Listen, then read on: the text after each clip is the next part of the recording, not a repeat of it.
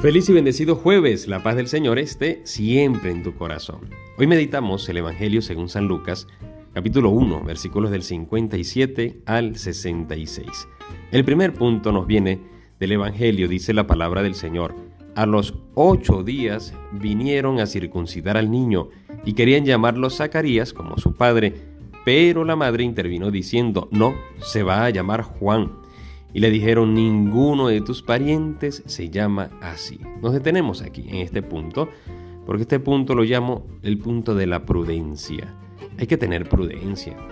Fíjate cómo estas personas se querían meter en la vida de Isabel y Zacarías. Y le estaban diciendo a Isabel, ese niño se tiene que llamar Zacarías, como su padre.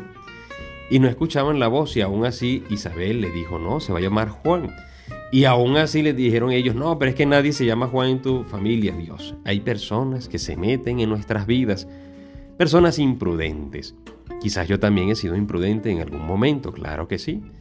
Por eso hay que tener caridad con las personas imprudentes.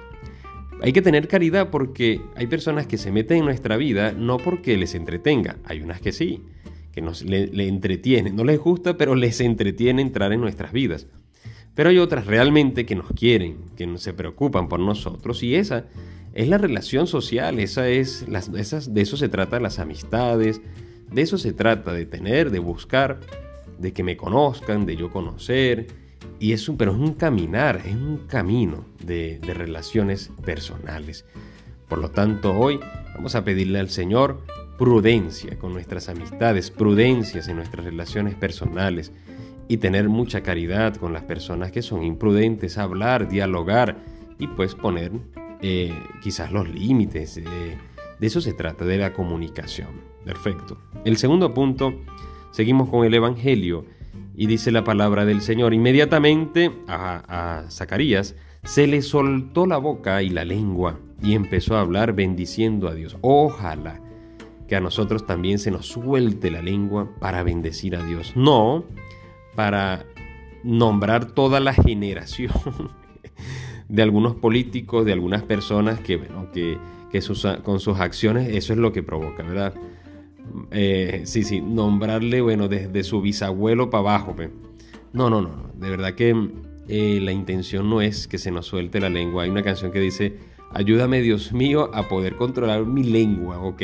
Así que vamos a controlar nuestra lengua pero sobre todo a bendecir, a bendecir a Dios no vale la pena, no vale la pena eh, decir otras palabras, maldecir, que esa palabra también es tan fuerte, ¿no? Sino bendecir a Dios y bendecir con nuestras lenguas, con nuestra lengua, perdón, con nuestras palabras, con nuestras acciones, bendecir a nuestros hermanos también.